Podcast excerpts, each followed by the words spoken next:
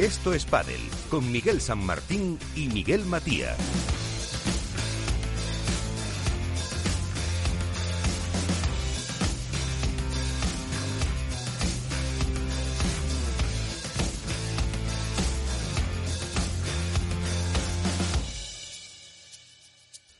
Y todo el equipo que hace posible este programa con eh, la fenomenal conducción de Alberto Bote la semana pasada. Otras obligaciones profesionales me impidieron estar aquí eh, y desde aquí también le agradezco al responsable de la dormilona del diario AS su colaboración. Muchas gracias, eh, Alberto. Muy buenas noches. Buenas noches, Miguel. Un, placer volver a, mi rol y dejarte a ti a los mandos, que eres el que realmente sabe de esto. No, no, yo, soy, yo no, yo soy, yo reparto eh, juegos como, bueno, mejor no pongo ejemplos. Un buen eh, También ahí estaba en, eh, colaborando en ese programa, en la construcción, eh, Álvaro López de Padel Spain. Álvaro, ¿qué tal? Muy buenas.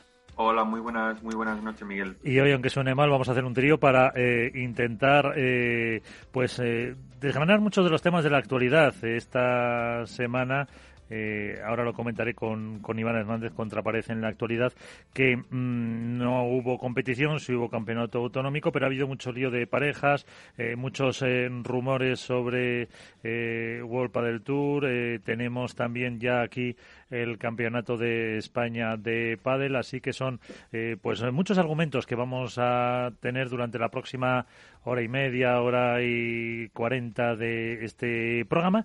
Así que ya nos eh, ponemos en marcha y como siempre la primera parada es eh, la actualidad con Iván Hernández contra Pared.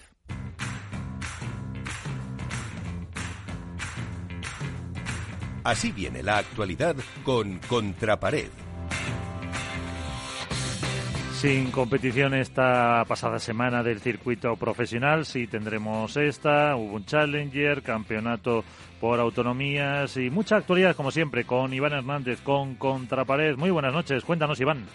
Hola, buenas noches Miguel. Pues bueno, la, verdad es que sí, la actualidad ha venido marcada por el Campeonato de España de Selecciones Autonómicas que se ha celebrado en Madrid y bueno, la verdad que ha sido un auténtico espectáculo como siempre con 650 deportistas de todas nuestras selecciones autonómicas en las cuales eh, han reeditado el título la selección autonómica de Madrid tanto en chicas como en chicos, equipos formados por eh, Momo González, Coquinieto, eh, Francisco Gil, Juan Cruz Beluarte y José Moya, ganaron a los al equipo de Andalucía, de, formado por capitaneado, como siempre, por el gran Paquito Navarro, por un 4 a 1.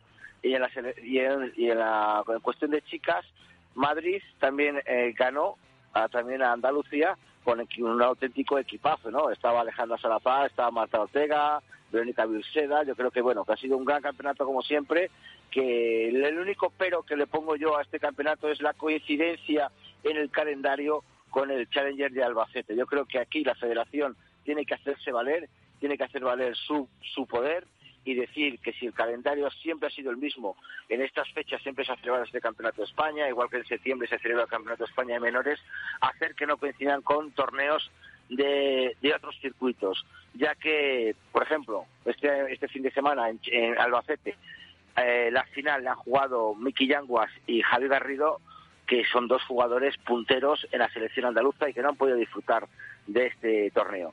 Lo que íbamos en Albacete, lo, hemos comentado, campeones Mec Yanguas y Javi Garrido, entre una pareja nueva, Lucho Capra y el Oveja Gutiérrez, que era el primer título para Magui Yanguas y el segundo para Garrido. Ganaron en un partido realmente extraordinario en una plaza de la Chata de Albacete, en la cual he, podido ver que ha sido, creo, el torneo Challenger con más público del año. El resultado final, un 5-7, 6-2, 7-5 para los españoles y que creo que, que, bueno, que ha sido un muy buen espectáculo. Yo estoy viendo el partido por streaming y la verdad que, que Javi Garrido se salió absolutamente del partido, un MVP totalmente merecido. en el que se refiere a las chicas, pues hubo un campeonato portugués eh, Ana Caterina Nogueira ganó su segundo Challenger después del ganado en Valladolid con Delcy Brea y el estreno de títulos para Sofía Araujo, que vencieron a unas jovencísimas, y hay que decirlo con mucho orgullo, Miguel, vallisoletanas, Bea Caldera y Carmen Ahí estaba esperándote. Claro, en Valladolid, que en tres disputados sets, además fueron 6-3, 7-6 y 6-3. Las chicas de Valladolid también habían vencido a las portuguesas en cuartos de final del Challenger de Marbella por un 6-2-6-1 y parecía que salían como favoritas pero bueno, creo que la veteranía de la Caterina Nogueira y la potencia de Araujo no pudo con la frescura y, la potencia que también demuestran las españolas. Hay que decir también que estas chicas habían ganado en semifinales 7-5 y 6-2, nada más y nada menos a Carolina Navarro y a Lía Matraín, en un auténtico partidazo. Eh, por otra parte, tenemos que hablar de del ruido que se está sonando, que está ronroneando por el mundo del pádel, sobre todo, primero, hay que hacer, hay que eh, hablar de la creación de la Asociación de Pádel eh, de Jugadores Profesionales de Pádel, que ha salido esta semana, capitaneada por Alejandro Galán, eh, con, un, con un Lima de vicepresidente, Maxi Sánchez de tesorero, un tal Verasteguín de vocal, Miguel Semler de segundo vocal y Gaspar de tercer vocal. ¿Qué significa esto? Que los jugadores por fin han decidido unirse, han decidido eh, aunar sus esfuerzos. ¿Por qué? Porque saben que está habiendo ofertas, que van a llegar ofertas para el circuito profesional del pádel. Eh, World del Tour está esperando la respuesta de la primera oferta que planteó los jugadores. Los jugadores han dicho que de momento no van a responder. Sabemos que va a haber otra presentación de otra propuesta en, en Buenos Aires por parte del argentino Lisandro Borges en la rural, en el que va a presentar un proyecto nuevo que se llama Paddle Players Association, en la cual va a destinar el 50% de los beneficios a los jugadores, va a hacer un plan de pensiones a los jugadores para que todos tengan un dinero al final de año, va a hacer bastantes cosas que bueno, que esto es lo que lo que hemos contado muchas veces, que es la pescadilla que se muerde la cola. Los jugadores quieren torneos firmados para irse con otro circuito y los circuitos quieren a los jugadores para tener torneos. Entonces ahí lo único que tiene es la ventaja que tiene que World del Tour, Miguel, que, ya tiene torneos firmados, como quien dice, para el 2023 o 2024. Y entonces eso es lo que les está costando, porque World del Tour al fin y al cabo está muy presionado. Hay que decir que todavía nos quedarían dos años de circuito y quieren eh, que hagan que los jugadores firmen. ¿Por qué? Porque sabemos todos que han vendido parte del, del proyecto de World del Tour valorado en 60 millones, lo han vendido por 30 a un fondo de inversión ese fondo de inversión ya ha soltado una determinada cantidad y quiere que los jugadores firmen ya. De ahí la premura que está metiendo Warpa del Tour a los jugadores para firmar con ellos. Pero bueno, los jugadores están tranquilos. Las noticias que nos, llegan por parte de esa asociación es que están muy tranquilos, que tienen contrato en vigor y que van a esperar a ver las ofertas de tanto de Lisandro Borges como, como y aquí puede estar la noticia, de otro gran eh, fondo de inversión, otro gran eh, proyecto deportivo que hay y que este proyecto deportivo, bueno, empieza por K, ahí lo dejo, para que la gente lo busque, y que va a ser a partir de diciembre, supuestamente a partir el día 6 o 7 de diciembre harán la presentación a los jugadores de este nuevo proyecto y luego ya los jugadores, por supuesto, verán cuál es la, la mejor opción para ellos y empezarán a descartar o hacer contraofertas a los, a, los diferentes circuitos. El punto de lucha, ¿cuál va a ser? Por supuesto, la obtención de mayor número de, torneos y los derechos de imagen de los jugadores. Eh, pues hay que decir que en Buenos Aires, antes eh, el torneo de la rural que va a ser dentro de poco, iba a haber solo abonos para los para la gente, o sea, solo podíamos haber comprado abonos para toda la semana. Bueno, pues parece ser que esa decisión ha sido revocada y aparte de los abonos, los argentinos van a poder disponer de entradas a diario. Y nos metemos ya en el, siguiente torneo, Miguel, que es el de, el de Mallorca, un torneo que en un principio iba a ser también punto clave en las reuniones de World del Tour con los jugadores, en el cual eh, Lisandro Borges iba a presentar su proyecto. Al final no va a poder ser, lo va a hacer la presentación en Buenos Aires. Y nos metemos de nuevo otra vez en Mallorca, con el baile de parejas, en el que podremos ver a Sancho y a Tapia, en el que podremos ver a Vera y a Cuello, en el que podremos ver eh, las nuevas parejas de Marta Marrero y, eh, con Lucía Saiz y Martita y Bea, y veremos cómo, cómo sale todo y que vemos la revolución de las parejas si nos da un buen resultado a efectos de los aficionados. Así que esa es toda la publicidad y todo, perdón, toda la actualidad. Y, y, no está mal. Eh, pues eh, ahí nos quedamos pendientes de todo lo que has apuntado, a ver lo que pasa. Iván, eh, muchísimas gracias. Un saludo y un abrazo para todos.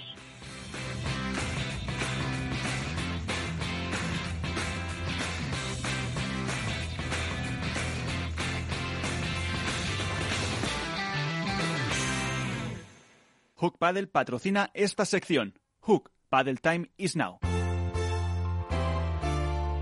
En esto es Paddle, comienza el debate.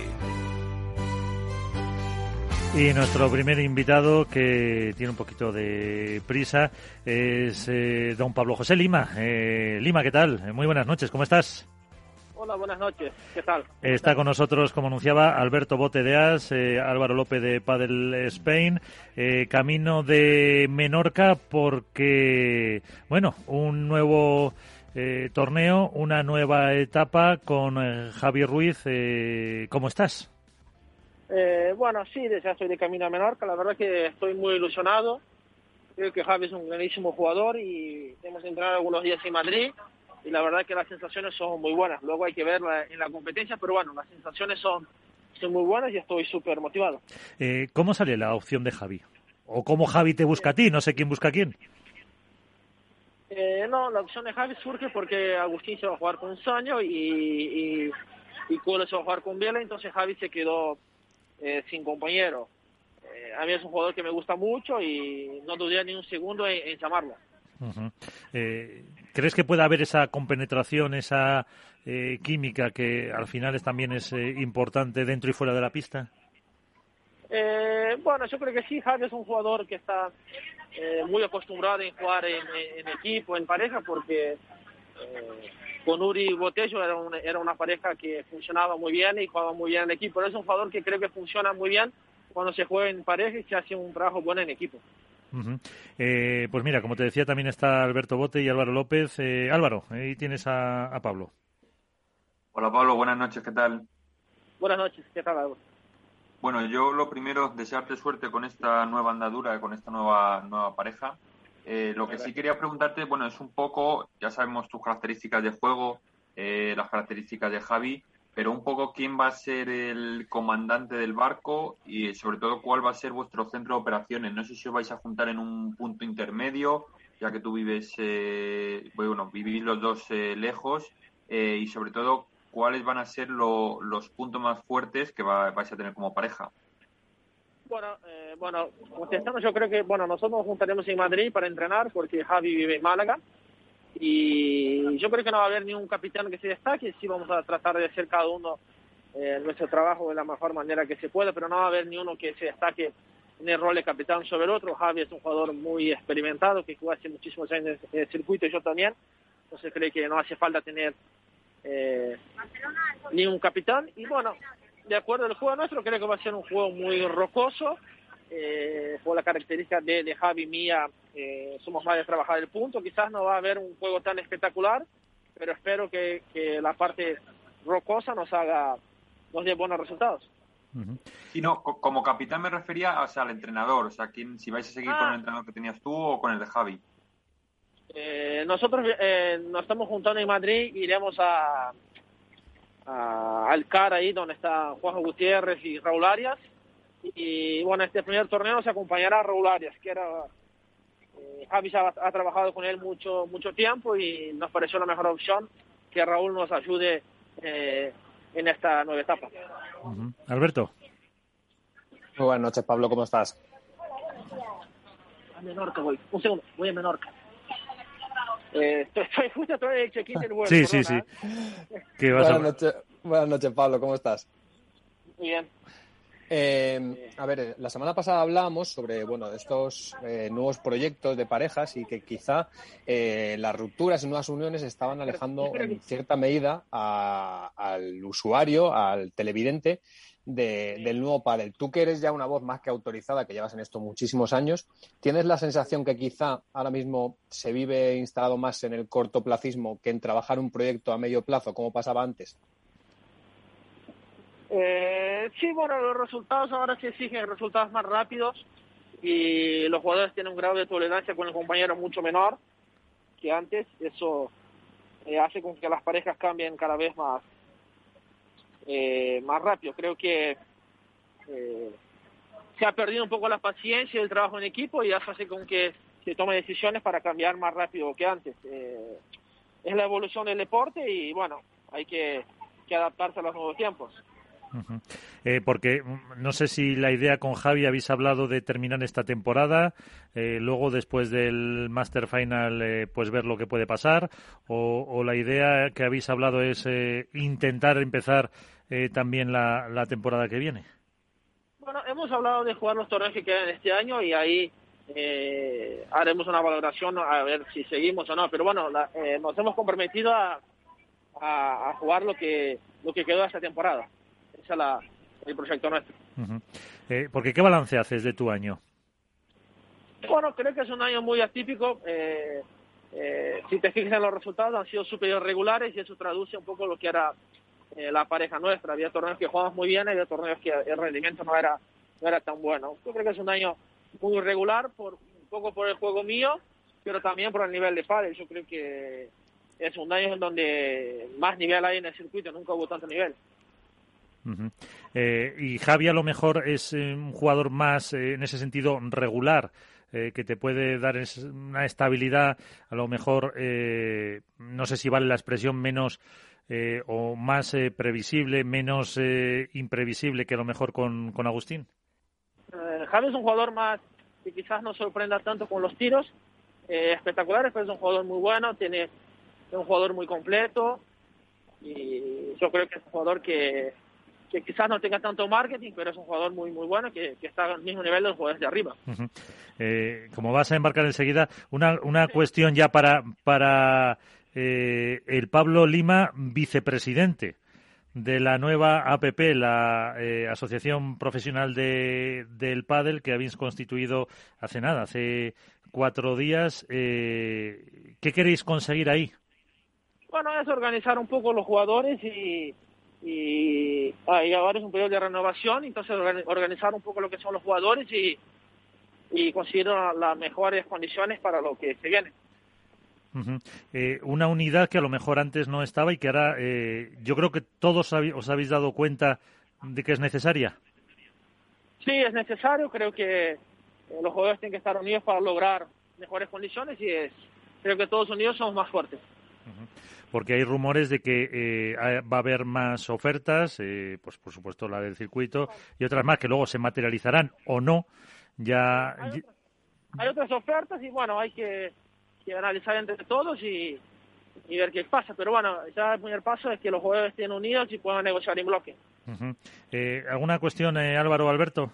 Sí, yo, eh, Pablo, eh, has hablado de que es momento de tener unidad, pero no es la primera vez que vemos que hay una asociación de jugadores y más en un periodo de renovación o de posible o hipotético eh, futuro cambio. ¿Qué sensación hay dentro de los propios jugadores de que esta es la buena y que de verdad algo está cambiando ya como el propio deporte o, o es algo, mm, diríamos que temporal? No, los jugadores se están uniendo y espero que sea una cosa para que se venga, que venga para quedarse que venga para quedarse y que, que los jugadores puedan sacar el máximo provecho. Eh, ya la última, vuestro siguiente paso como asociación, ¿cuál es? Eh, ¿Vais a tener, no sé, alguna reunión? ¿Vais a tener eh, asamblea? Nos vamos a, juntar, nos vamos a juntar y empezar a mover todo porque no es fácil con todos los jugadores organizar todo, es muy difícil, porque cada uno vive en una ciudad y, y organizar el timing de todo es difícil, pero bueno, nos vamos a juntar y, empezar a diseñar la propuesta que queremos que sea la mejor para, nosotros y para el PADE. perfecto. Pues eh, Pablo, ya hablaremos como vicepresidente de esta asociación eh, PPA, el Professional Padel Association, y desearte mucha suerte para este torneo de Menorca, que te vaya muy bien y hasta otra, otra próxima ocasión. Muchas gracias. Un saludo. Chao, Un saludo. Pues eh, Pablo Lima, mm, de lo que hablábamos que se constituía el pasado día uno es la creación de esta asociación que en su carta o en su nota fundacional eh, dice que nace con la eh, el interés común de todos los jugadores de unificar los intereses como colectivo en una asociación que pueda interceder en nuestra representación respecto a la consecución de mejoras para nuestro circuito. De esta manera, pretendemos dotar a nuestro gremio de una mayor capacidad y trascendencia, tanto a nivel jurídico como económica, de forma similar a eh, como sucede en otros deportes. Dice que los primeros pasos, encontrar una nueva propuesta de circuito, ya sea con el actual o con nuevos organizadores de circuitos, que nos ha dicho que hay otras propuestas. Ahí, ahí lo ha dejado y como ha apuntado eh, Iván antes en las noticias, eh, Álvaro Alberto, hay una que mm, ahí lo ha dejado. Dice que la empresa empieza por K, que también podría presentar otra oferta para el circuito. Sí, bueno, todos conocemos que hay que hay, no sé si más ofertas, pero que suena que va a haber eh, proyectos alternativos a lo que es el circuito profesional eh, actual. Y bueno, pues, pues, a ver, lo primero que hay que decir de la asociación de jugadores es que siempre es positivo que se unan y que miren por, por sus intereses y, en sí mismo creo que habla bien de la profesionalización de, de, los perfiles, ¿no? de los jugadores profesionales, porque no es la primera ni la segunda ni la tercera vez que vemos que se crean asociaciones que bueno, pues, empiezan con una buena intención y acaban desvirtuándose en cuanto, en cuanto a intereses cruzados. Entonces veremos por dónde caminan, pero ya son los nombres firmantes en esa junta eh, directiva. Eh, pues eh, hace pensar que hay pesos pesados de la old school, podríamos decir, y de la nueva generación, ¿no? Porque no es los intereses divididos de unos jugadores que están, por decirlo de alguna forma, de vuelta, o de los nuevos que quieren desbancar también a los que estaban antes. Hay una, bueno, pues una mezcla entre ambos y creo que eso, bueno, es positivo. Eh, con respecto a lo que decía, los proyectos paralelos, futuribles y demás, lo que hay que entender es que el pádel camina por un escenario muy diferente al que caminaba hace cuatro años, cuando ocurrió todo lo que ocurrió. ¿Por qué? Porque el pádel ya está en, situación de poder ofrecer unos números más que interesantes y que son la antesala de lo que probablemente esté por venir. De eso que hemos hablado tantas veces del pádel 2 3.0, del que está por venir en 5 o 10 años. Entonces, eh, hay fondos de inversión, hay sponsors, hay patrocinadores que ahora de verdad están dispuestos a, bueno, pues intentar invertir en un deporte que hasta ahora iba a pérdidas o se acercaba como mucho ¿no? a ese a ese punto de, estabilidad eh, y que parece que ahora va a empezar a ser rentable dentro de no mucho. Veremos qué pasa. Veremos. Eh, mm, para los oyentes que a lo mejor no, no lo saben, eh, he presentado a Pablo Lima como vicepresidente, el presidente es Ale Galán, secretario Paco Navarro, tesorero Maxi Sánchez, vocal primero Fernando Velasteguín, vocal segundo Miguel Sendler y vocal tercero José Carlos eh, Gaspar. Pero mm, una sensación que me ha dejado a mí, eh, eh, aunque luego hablemos ya del torneo de parejas y eso, es, mm, me dice Lima, nos hemos reunido porque estamos en época de, negociar. Y eso va un poco a colación de lo que has dicho tú también, Alberto, de que se unen cuando toca, cuando toca mm, ver las posibilidades económicas para los próximos años. Y después todas estas asociaciones se van diluyendo. son tampoco habla especialmente bien de la unidad de los jugadores. Pero por eso Miguel le preguntaba yo si era algo claro, por eh, eso. estable o con futuro o era algo bueno pues eh, oportunista, por decirlo de alguna forma. Para la época de renovar y punto. Efectivamente, por eso, por eso, mi no, por eso, si te doy la razón en lo que decía yo en ese sentido, que es que habla, pues no demasiado bien de ellos. Bueno, yo lo que creo que habla, no es que hable bien o mal, lo que habla mal del padre es el propio padre en los últimos diez años en ese sentido, que por intereses propios, por eh, cortoplacismo también en este sentido, por no mirar más allá o en la propia evolución, el querer ganar ahora dos en lugar de poder ganar a lo mejor veinte el día de mañana, pues eh, los intereses de unos jugadores han ido en contra de otros y viceversa y todos sabemos bueno pues eh, casos concretos que han pasado y que y que no ha hablado bien del propio gremio de jugadores. Y esperemos que eso sea cosa del, del pádel del protopádel del pádel 1.0 y que ese pádel que está que ya está yo creo que instalado y que está desarrollándose pues que tenga también movimientos como este. Vamos o sea, al final todos miramos siempre en el pádel o tendemos a mirar lo negativo o lo que ha pasado con anterioridad y el pádel es que era un deporte todavía que estaba gateando y vamos a ponerle un granito de, confianza a las iniciativas que parecen positivas. Luego habrá que juzgarlas en función de lo que, de lo que hagan. Eh, Álvaro, que no te dejamos hablar. Pues, sí, sí, no, yo os estaba escuchando atentamente. A mí, sobre todo, bueno, más allá de lo que hemos hablado de las eh, posibles ofertas eh, y demás, a mí hay una cosa que, que es lo que más me choca o me chocaría como aficionado, que es sobre todo preguntarme dónde están las chicas. Es decir, esta asociación habla mucho de eh, trabajar todos conjuntamente, que todos sumen, que todos vayan encaminados, pero como has leído tú, desde el presidente primero, que es Ale Galán, hasta el tercer vocal, que es eh, José Carlos Gaspar, no hay ni una mujer. Entonces, a, mí ahí me surge obviamente la duda, como aficionado al pádel lo primero y como periodista de pádel eh, después de qué va a pasar con las chicas. Es decir, teóricamente esto es una asociación para que negocien por nuevas condiciones, mejores condiciones, más premios y demás, eh, pero las chicas, por lo que parece ser, están, están aparte o, negociarán por su lado.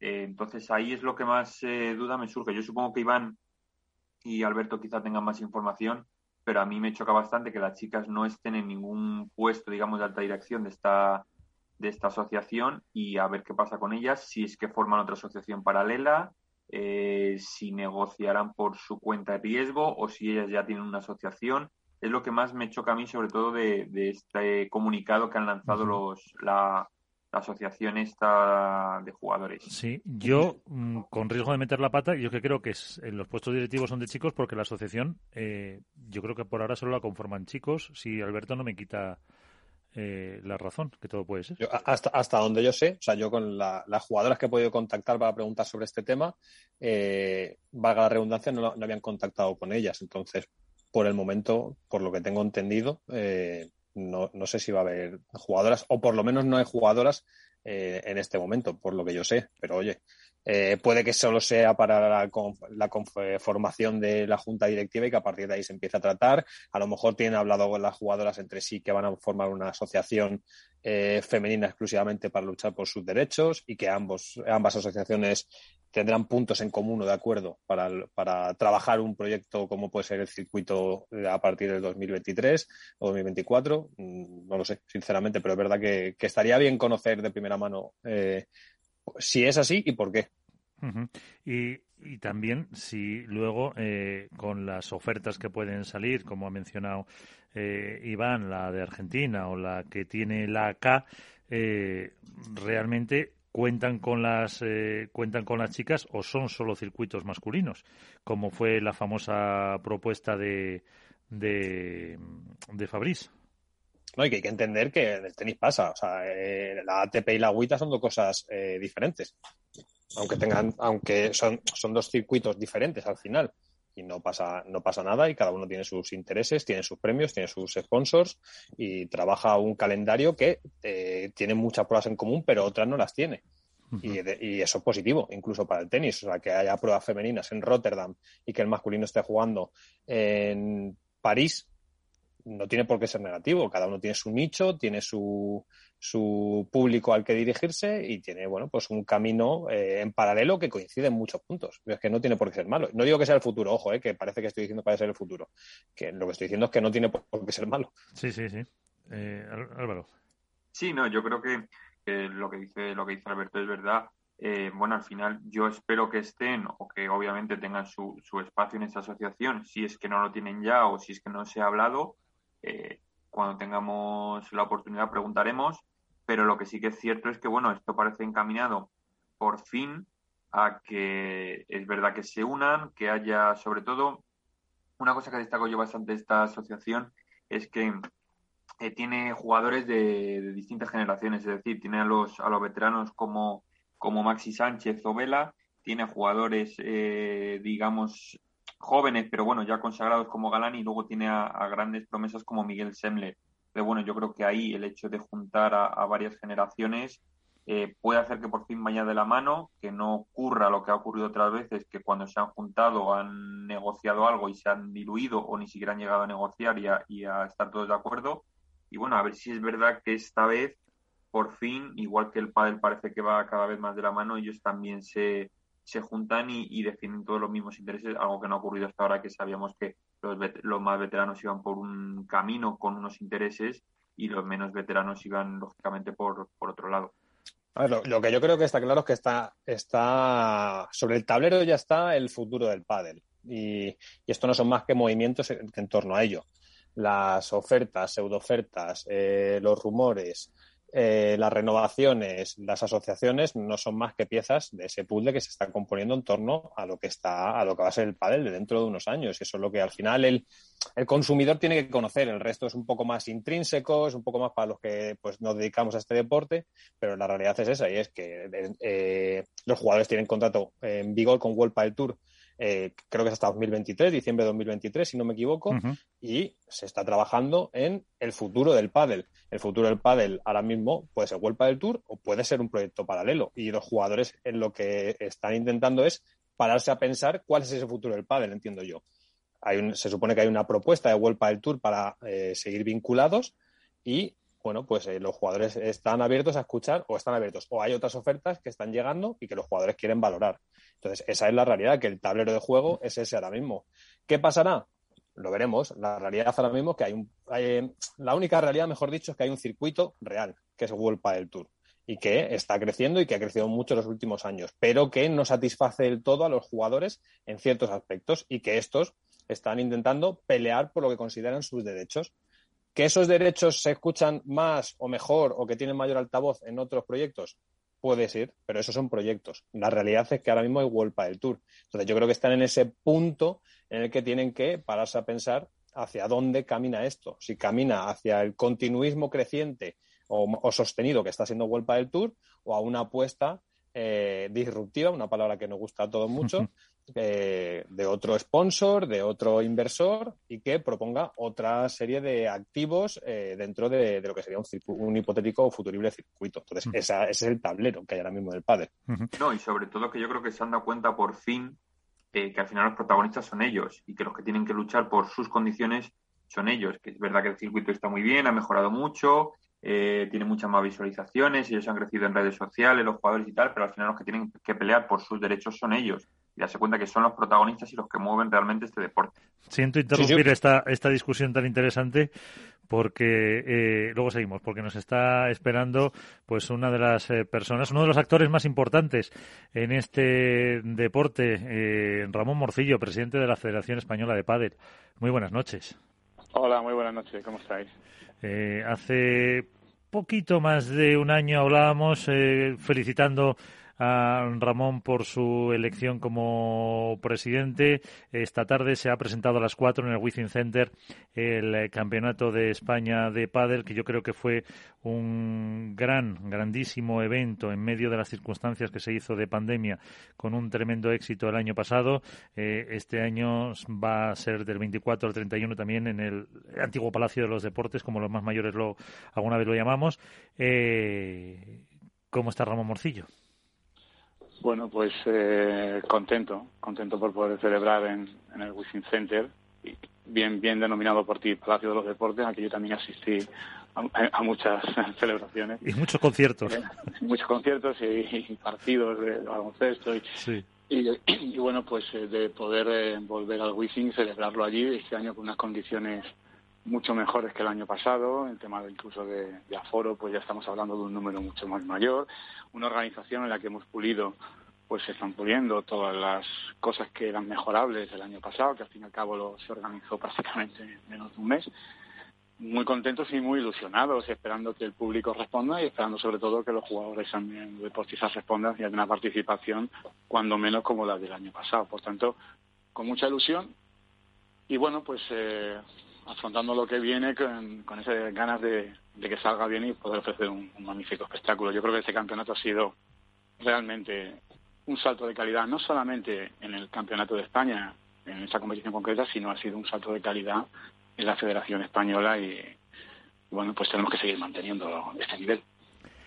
¿Qué le ha quedado por cumplir del primer año que no haya podido eh, decir, esto me hubiera gustado hacerlo? Bueno, no lo sé muy bien, porque realmente nos marcamos un objetivo a cuatro años y vas acometiendo cosas pues según vas eh, haciendo. Yo creo que lo principal era establecer un nuevo marco de relaciones institucionales que era fundamental. Sin ese marco es que era imposible trabajar y se ha conseguido. Nos ha llevado tiempo y la última la última acción ha sido pues el acuerdo de todas las federaciones autonómicas con la Federación Española por un acuerdo de licencias a cuatro años que ha sido fundamental ha demostrado la buena sintonía entre las autonómicas y la Federación Española y sobre todo las ganas de, que tenemos todos de, salir adelante, de trabajar.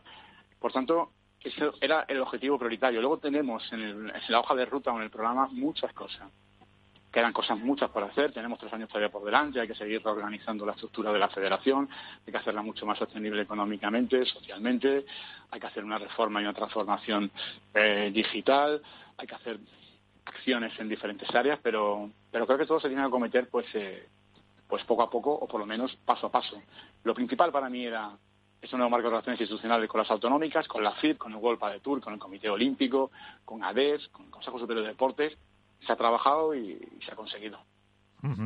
eh, todas esas eh, normalización de, de relaciones eh, quizás ha sido lo que lo que más le ha costado, pero sobre todo mm, la relación, como decía, con las eh, federaciones. Eh, ¿Se ha conseguido con todas? Sí, sí, sí. Tenemos una.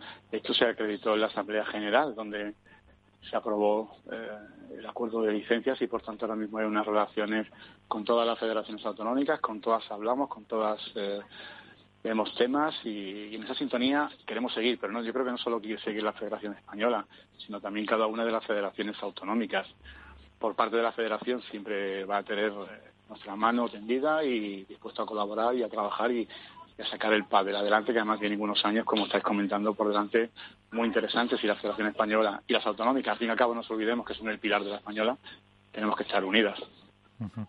Pues está con nosotros, eh, bueno, sabes, Alberto Bote y, Álvaro López. Eh, Álvaro, tienes al presidente. Hola, buenas, Ramón, ¿qué tal?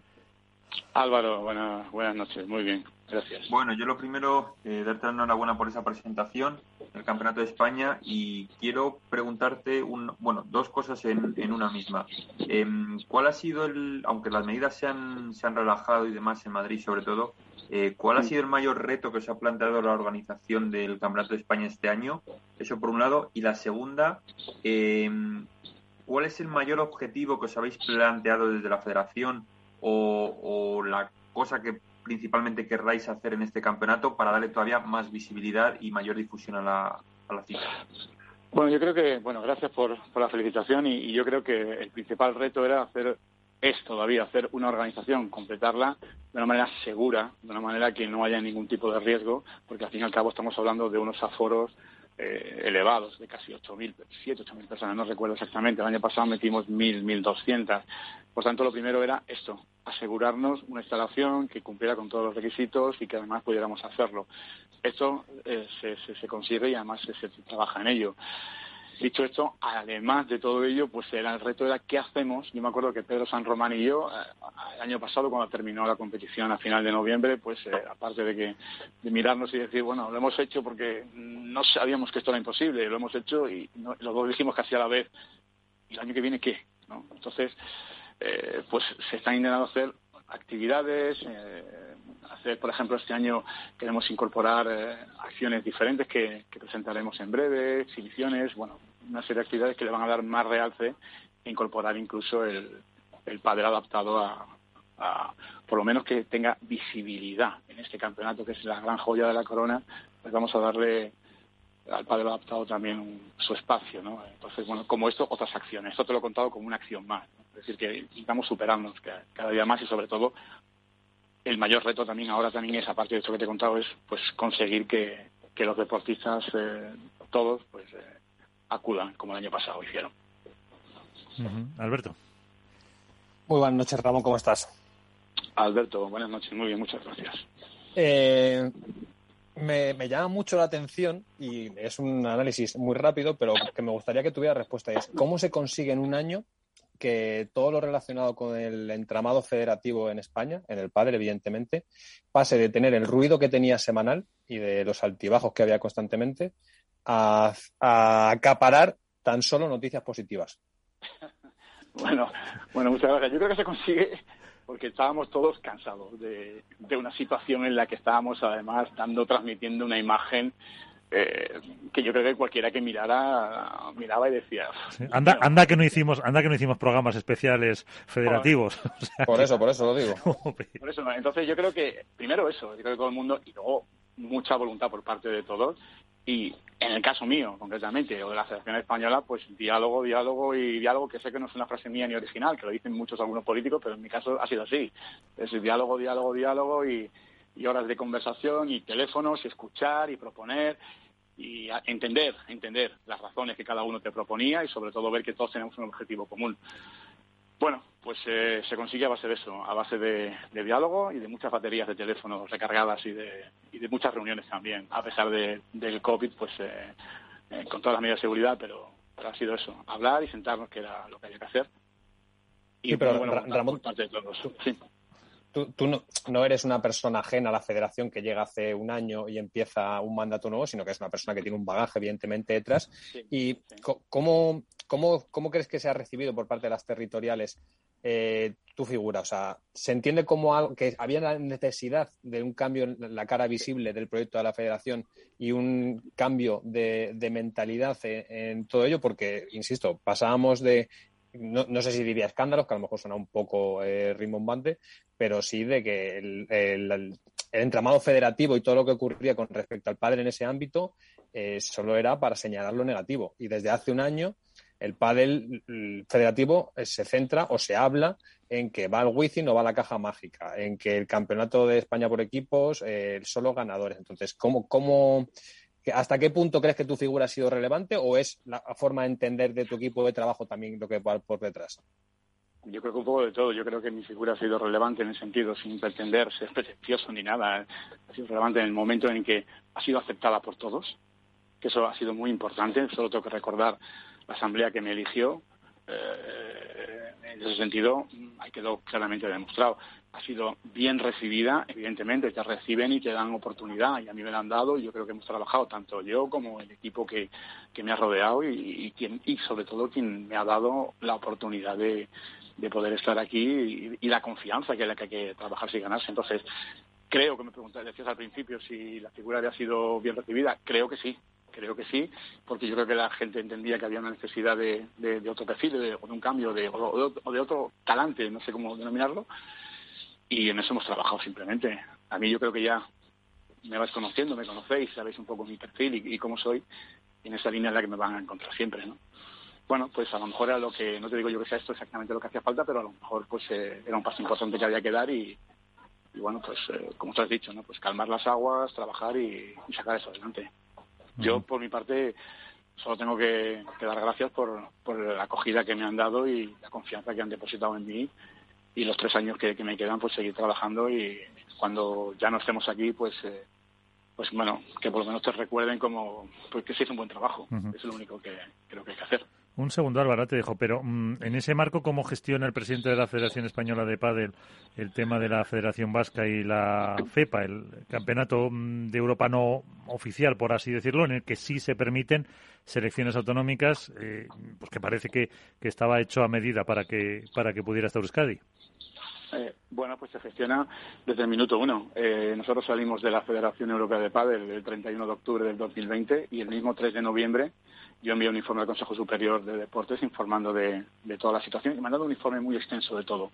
Pero no, conforme con eso, durante el año yo he mantenido conversaciones e informes enviados al Consejo Superior de Deportes informando primero de la reforma estatutaria que hicieron para permitir la entrada de la vasca, que evidentemente es una reforma estatutaria que se hizo ad hoc para permitirlo, eh, una cosa anómala, ¿no? Que una federación pues permita una asociación regional, pero bueno, la FEPA lo hizo y modificó sus estatutos.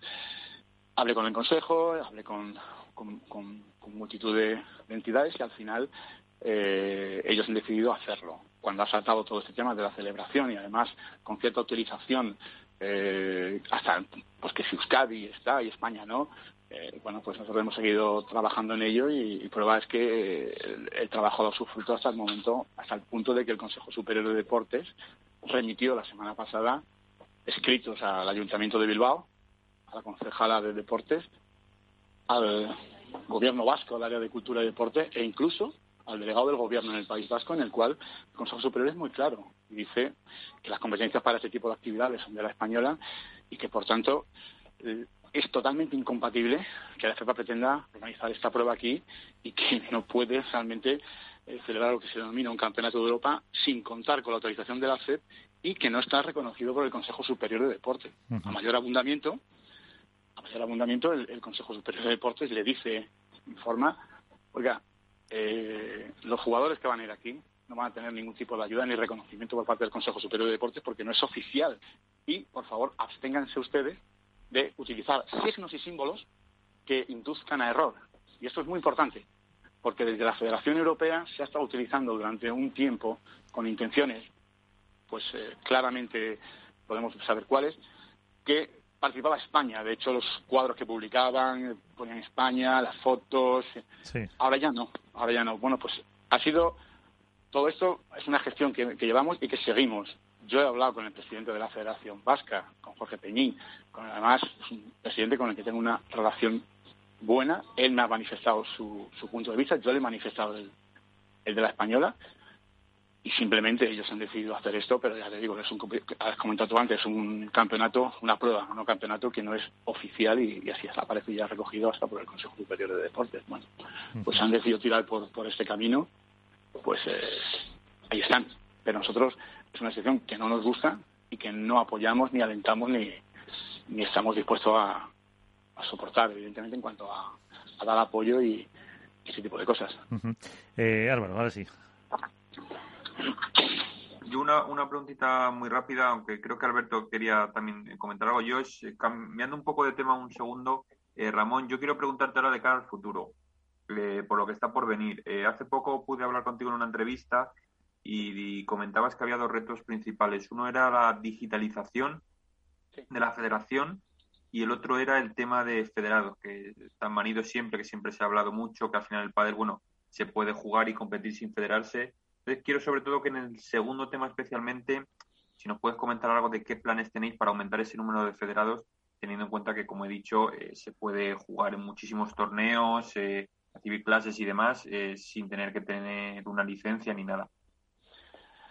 Bueno, aquí tenemos que ir de la mano la Federación Española y las autonómicas. Yo creo que es muy importante que ofrezcamos un calendario atractivo que vea que tienen incentivos, que tienen una serie de, puntos positivos que digan, pues oye, voy a jugarlo y para ello necesito federarme. Y aquí sí que tenemos que estar muy coordinados a partir de ahora, Federación Española y Federaciones Autonómicas, porque el calendario está, si queremos hacer un calendario de calidad, hay que cometer algunas reformas y estamos estudiándolas para implantarlas tanto desde la española como desde las autonómicas. Yo creo que, que, esa es la clave. Y además, eh, viene un calendario muy saturado, no solamente por las pruebas autonómicas y las pruebas de la Federación Española, tenemos el circuito privado, tenemos otras pruebas que salen por ahí, entonces al final, pues que vean que hay una competición interesante, atractiva, de calidad sobre todo, ¿no? que, que supone una ruptura o supone una diferencia sobre aquellas pruebas que no son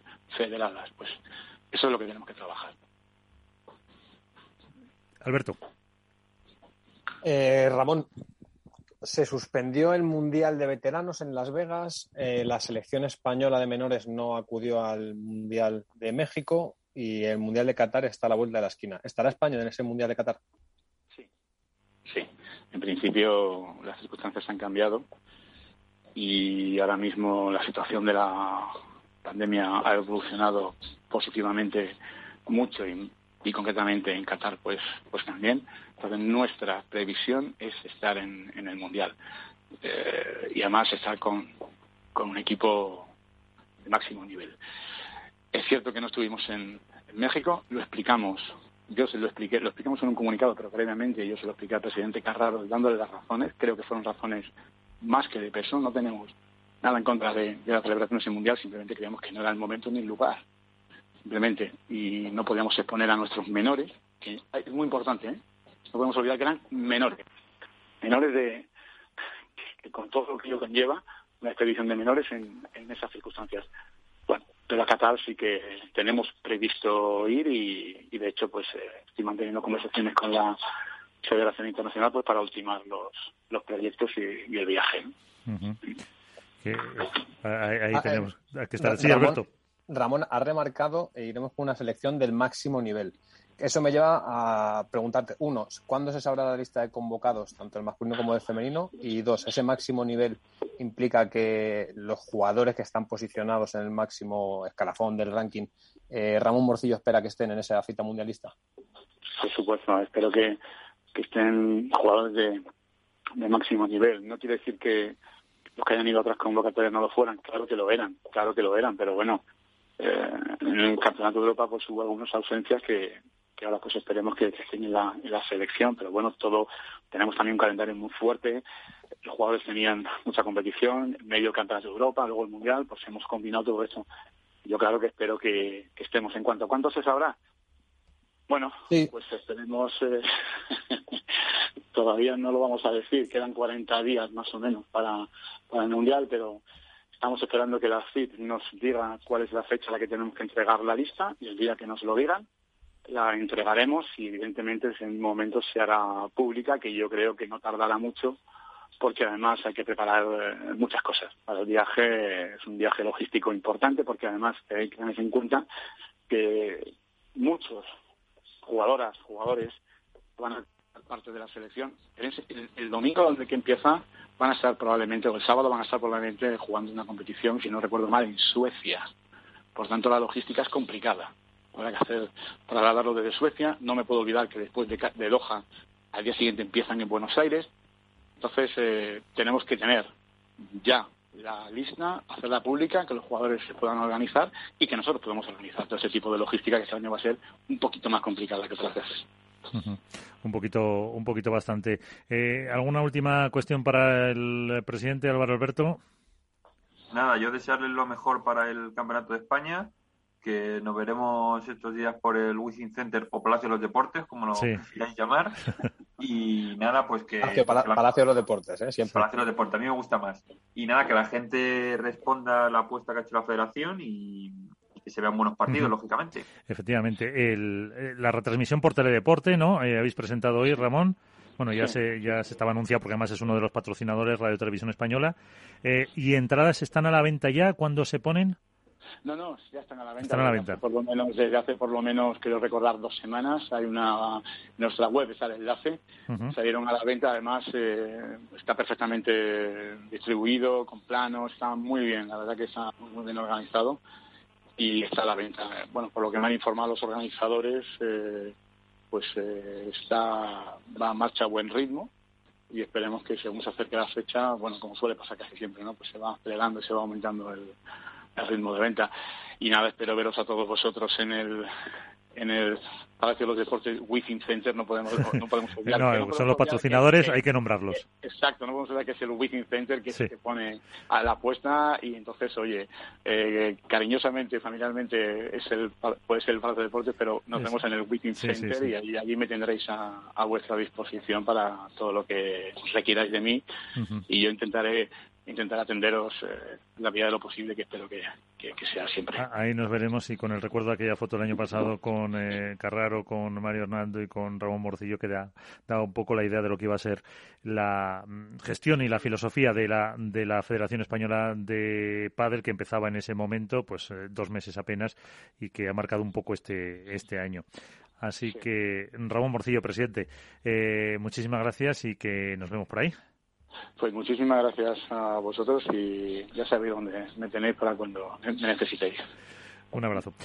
Un abrazo, gracias. Buenas noches la filosofía de la Federación Española de Padel de conciliación a pesar de también que tiene sus eh, problemas y con la esperanza de este campeonato de España de que sea eh, el mejor de la historia, una gran cita en la que bueno eh, dejó muy buen sabor de boca ya la, el año pasado con esa imagen que, que decía y que ha sido un año relativamente bueno o bastante tranquilo en lo federativo. A ver, yo insistía mucho en el cambio de tendencia que ha vivido el padre federativo y que pilla un poco lejos al consumidor, al jugador amateur, que, realmente esto, pues, yo creo que le importa poco, sinceramente, en muchos aspectos, pero es que llama mucho la atención. O sea, el padre vivía una, yo siempre decía una guerra de guerrillas constante a nivel federativo hasta hace apenas un año y ha sido, y es curioso que desde la entrada de Ramón Morcillo digamos que las aguas han calmado bastante. Evidentemente sigue habiendo cosas eh, pues, intrínsecas y sigue habiendo todavía esa sensación de que muchas personas consideran que lo suyo no se puede tocar y, que miran más a veces por sus intereses propios que por los comunes, pero ha cambiado mucho. El país federativo ha cambiado mucho en España en el último año y, y si cambia en España, la consecuencia es que cambia a nivel mundial, porque España es la potencia por excelencia dentro del mundo del padre. Entonces, es de alabar que el trabajo que de esa junta directiva, no solo de Ramón Morcillo, sino de toda la gente que hay detrás y que está implicada a nivel de comunicación, lo hemos hablado nosotros muchas veces a nivel interno, el cambio que ha dado la Federación Española en el último año llamara poderosamente la atención y ahora muy bien de, por parte de los actores que están implicados. ¿Se puede mejorar? Evidentemente. O sea, hay muchas cosas que creo que la federación todavía está en vías de desarrollo, pero que no se le puede exigir más en muchos aspectos. Entonces, bueno, eh, cuando las cosas se hacen mal, eh, hay que poner el foco sobre lo que se está haciendo mal y cuando se hace bien, pues también.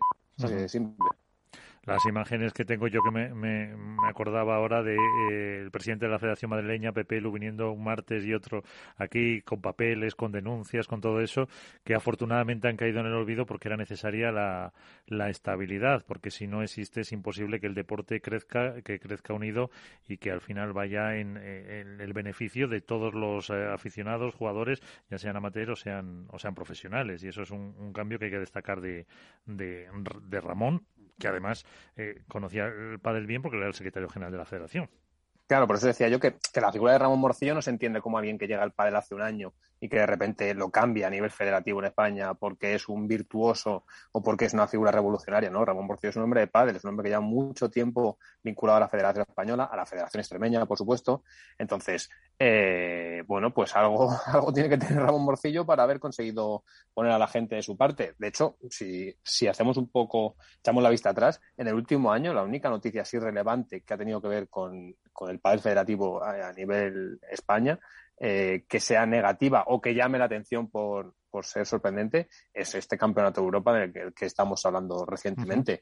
Y que tiene también tintes de que hay más extradeportivo o que se ha utilizado más la vía extradeportiva para intentar eh, utilizar ese, utilizarlo como altavoz que el propio, que lo propio que de la competición, porque la competición no tiene mucho más. Entonces, es curioso todo lo que está pasando con la Federación Española, que insisto, que yo creo que habla bien de ellos y que, oye, ojalá siga así, porque será, como yo digo siempre para estas cosas, suerte a quien manda, porque será la suerte de todos. Y esa es la verdad. Efectivamente.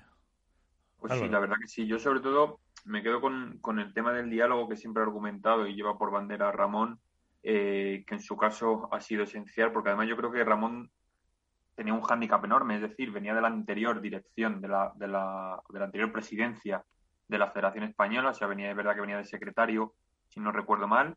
Eh, y claro, tenía un hándicap muy grande porque ya era una cara visible del anterior proyecto que tuviese que estuviese más o menos de acuerdo con las ideas que se, que se realizaban y con las y con la organización de ciertos aspectos, pero venía de la Junta anterior. Entonces, el eliminar todo eso, hacer que todos los, eh, todos los presidentes eh, territoriales... Pero, pero, Álvaro, eh, no hay que olvidar que el proyecto anterior era muy personalista y sobre todo en su última etapa. Entonces, al final, está en una junta directiva cuando el que dirige tiene oreja de burro y tira para adelante con lo que considera, pues, es un poco... Sí, pero claro, el ser, mano derecha de, como dices tú, esas orejas de burro, de, de tirar para adelante y que al final vuelvan a confiar en ti todos los presidentes territoriales, se unan y digan, vamos adelante con este proyecto, aunque venga de una persona que estaba anteriormente y que nos ha ido tan mal, eh, pues también dice, yo creo, bastante en favor de las territoriales que han creído en, un proyecto consolidado y, realista, que es el que ha abanderado Morcillo, y que yo creo que vamos a dar unos resultados eh, fabulosos, empezando por el Campeonato de España eh, y terminando por todos los avances que ha logrado la federación a nivel de nuevos apoyos o patrocinios, eh, a nivel de mejora del padre territorial, todo el acuerdo de las licencias, etcétera, etcétera, etcétera. Y yo creo que eso, la verdad que es de alabar y que como dices tú, Alberto, que al final eh, su bien es el nuestro y el padre español lo está, lo está agradeciendo bastante. Efectivamente. Eh, bueno, vamos a ver este campeonato, que las expectativas son muy altas. Yo creo que va a salir muy bien. Eh, también el año pasado hubo un poco de polémica, eh, que me he caído ahora que con algunos argentinos, ¿no? Que se les dejó, fue aquí cuando se les dejó participar o no. Sí. que, hubo un poco, pero vamos, también se olvidó rápidamente en cuanto empezó la, la competición. Sé que Alberto no tiene mucho tiempo, así que del rebobinando del tema que estábamos antes del circuito profesional, ¿algún apunte más que quieras hacer? Y hacemos eh, dos minutitos de eh, las nuevas parejas, Alberto o Álvaro, o Alberto, vamos, que te vas a ir antes. Alberto, que nos deje por lo menos la porra. Sí, sí, bueno, pues... pues siempre puedo no dejarla que sabéis por dónde va a ir, o sea que tampoco, tampoco soy imprescindible en ese sentido. Eh, no, de la nueva pareja, bueno, vamos a ver qué pasa, ¿no? Al final lo deportivo vuelve otra vez a acaparar la atención. Eh, se acaban, como decía la semana pasada, estas semanas de ruido y de mucho ruido, que a mí no me gusta demasiado porque intento centrarme más en, lo deportivo y no perder el foco. Em, y ver que, bueno, ya no el ranking que ahora está agitado por esas nuevas uniones, sino ver qué pasa. Eh, creo que va a haber, que hay muchas ganas de ver a Sancho y a Tapia juntos, muchas, muchas ganas, y que la exigencia va a ser máxima por parte del aficionado. Todo lo que sea estar por debajo de semis, creo que se entenderá, no sé si como un fracaso, pero por lo menos como no estar donde, donde se espera. Y vamos a ver, para mí la gran incógnita son Coello y, y Velasteguín porque Vela no, está bien en los últimos torneos, no es ese Vela que nos tiene acostumbrados, que es un, es un, bueno, es un ganador en cualquiera de sus eh, formatos, pero que no está al nivel que solía estar. Y vamos a ver, Coello, que parece que había vuelto otra vez a, recuperar esa senda de, de, ser la sensación, ¿no? Como, como le llamábamos, eh, después de haber jugado con Arroyo. Entonces, para mí es la pareja que más me llama la atención. Luego, todo me hace pensar que los favoritos para estar el domingo son en el masculino son Galán Lebrón y Paquito y Dineno. Son las dos parejas que están Mantenido. Y, más en forma. Sí, y luego incluso eh, en semifinales con Tello y Chingoto no he, visto el cuadro y, pueden estar ahí eh, Stupa y, Ruiz, eh, que es quizás un poco las cuatro parejas del top que siguen.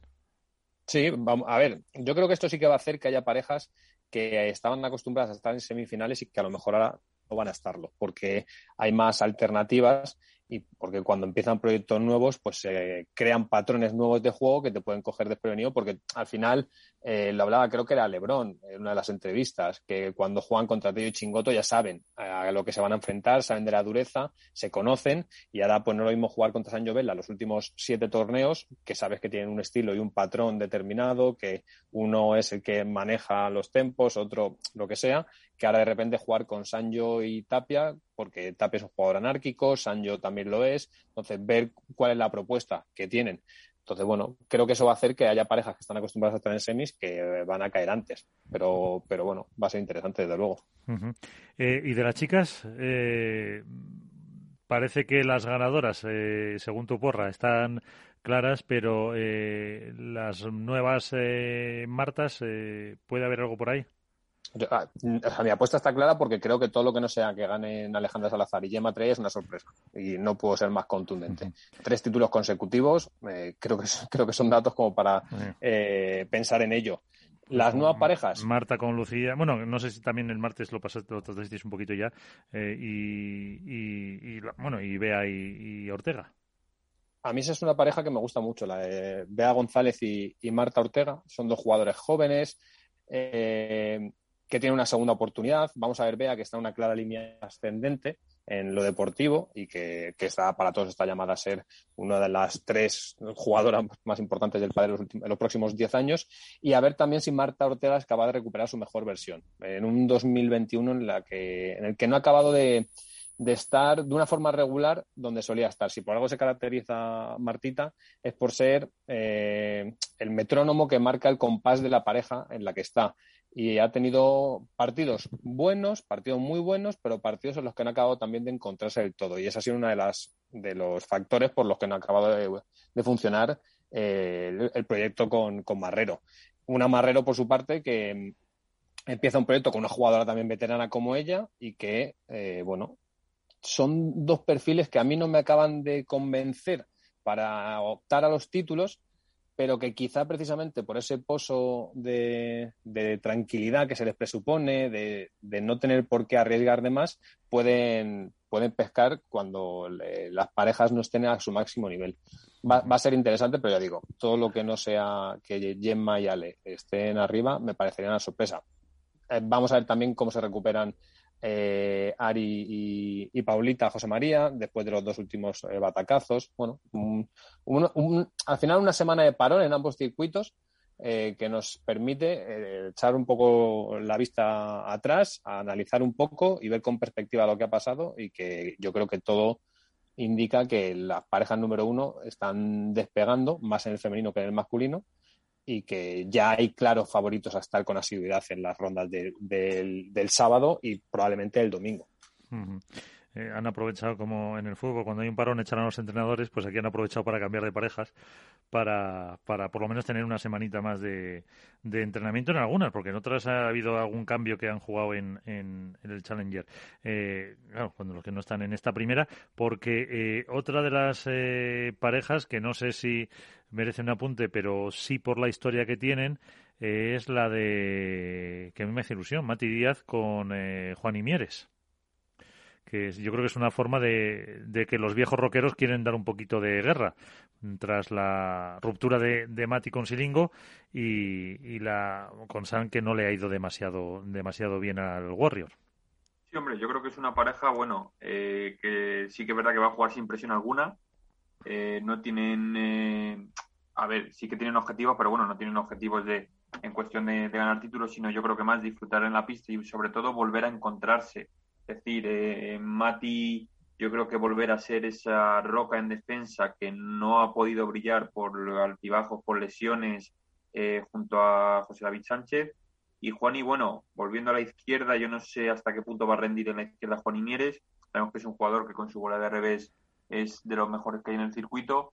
Pero bueno, al final, como dices tú, son dos veteranos, dos grandes campeones de España, dos argentinos nacionalizados que, hombre, yo creo que eso, guerra van a dar, eh, por lo menos en, más de un cuarto se meterán, pero más allá de, yo creo que de ahí no, mucha rocambolesca se tendría que dar. ¿Has dicho cuartos?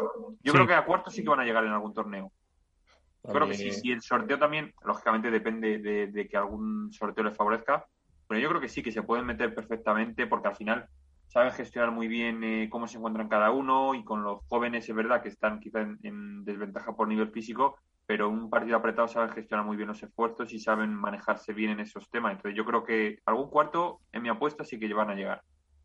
Yo, yo lo primero que hago es. Me, yo, yo, me quito el sombrero antes de hablar de Matías Díaz y de Juan Imieres, porque o sea, son dos instituciones de este deporte, pero vamos, no, no le veo, yo no le veo un cuarto, sinceramente. O sea, me parece que ese pádel eh, a día de hoy no tiene, no tiene cabida de una forma regular en rondas tan avanzadas no por nada, estamos viendo que incluso los Challenger, de paso que no, no, no, hemos dicho nada, los que triunfan son los jóvenes. O sea, un Jan del cual me alegro mucho personalmente que haya conseguido su primer título. Sí, con Javi Garrido, hay que decirlo.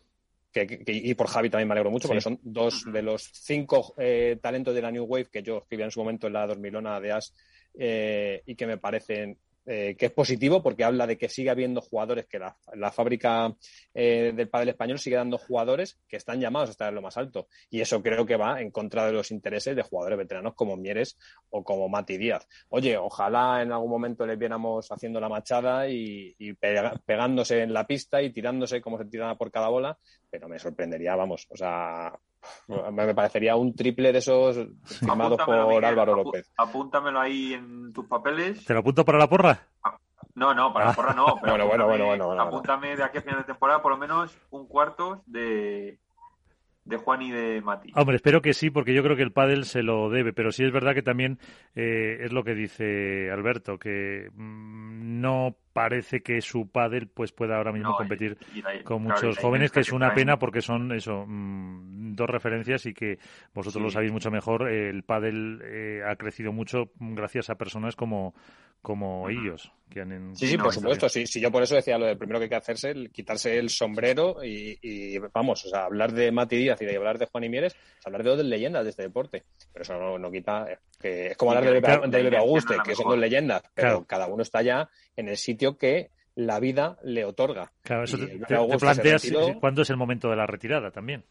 No, no, si no tienen por qué retirarse. O sea, si para mí habla muy bien de ellos, que sigan siendo ambiciosos, que busquen ser competitivos, que encuentren un espacio para estar un poquito más arriba de donde están. Recordemos que Mati lleva dos temporadas que, digamos que a nivel físico ya no es el Mati Díaz que era antes y que arrastra problemas, que Juani no ha acabado de encontrar un proyecto estable al que afianzarse. Y para mí habla muy bien de ellos, que en lugar de conformarse con estar en previas eh, con un chaval joven al que, con el que van a poder tirar de él y que le va a cubrir la pista, que busquen algo más y que sigan trabajando y que sigan demostrando ese amor por su deporte. Pero eso no quita que para que de ahí a que estén en cuartos de final de un torneo, a mí me, parece que hay una brecha importante.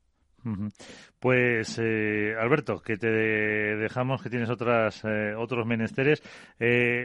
estaba mientras hablabas escribiendo y ya he puesto eh, Ale y Lebron y Ale y Gemma, ¿no? Sí. Miguel, a mí, a mí ponme lo de siempre. Eso es como, sí, como lo del bar con el café, por no decir otra cosa. efectivamente. Eh, pues, eh, Alberto Bote, muchísimas gracias desde la Dormilona de As y otra vez te reitero eh, el agradecimiento por la semana pasada. Muchas gracias. Gracias a vosotros, como siempre. Un abrazo grande. Un abrazo. Pues eh, Álvaro, seguimos, enseguida recibimos otra eh, persona, pero antes, eh, también esta semana dentro de la actualidad hay que hablar de una retirada, la de Mati Marina, que te, no podía entrar, tenía compromisos a, a, esta hora, pero sí te mandaba esta nota de voz que nos dejaba reproducir. Hola Álvaro, Sí, como, te, como, como, había puesto en el post de Instagram, eh, llevo, llevo ya varios años ahí con problemas en las rodillas, las operaciones, eh, varios años sufriendo que no puedo, la rodilla no, no me responde. Una, una, la derecha me ha quedado mejor que la izquierda, pero, pero no me permiten poder, poder entrenar así con lo, como requiere la, la, competición profesional.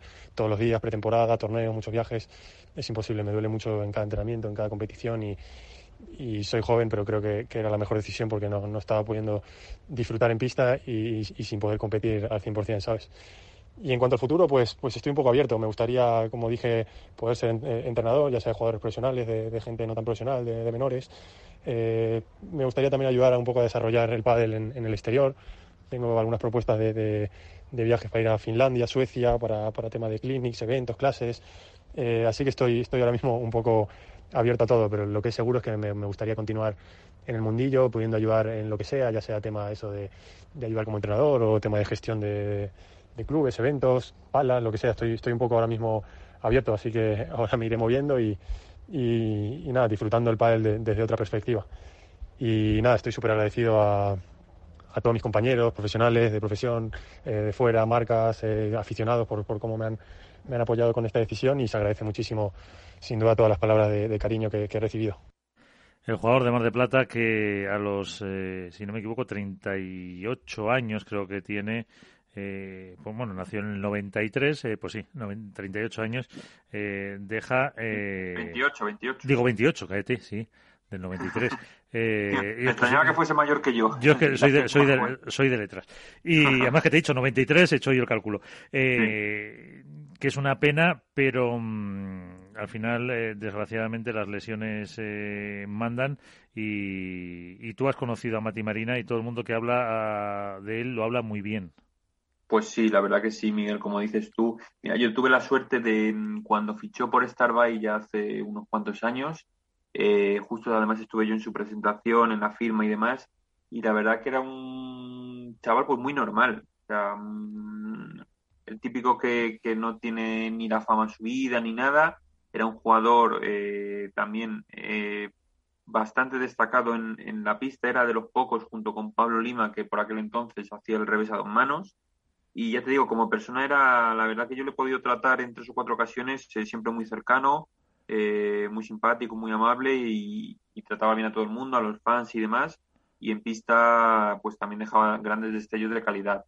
Y nada, pues eso, me comentaba que al final las lesiones, desgraciadamente, han truncado su carrera. Eh, lo ha intentado por activa y por pasiva, pero no ha podido ser. Y bueno, pues ahora un nuevo horizonte profesional y personal.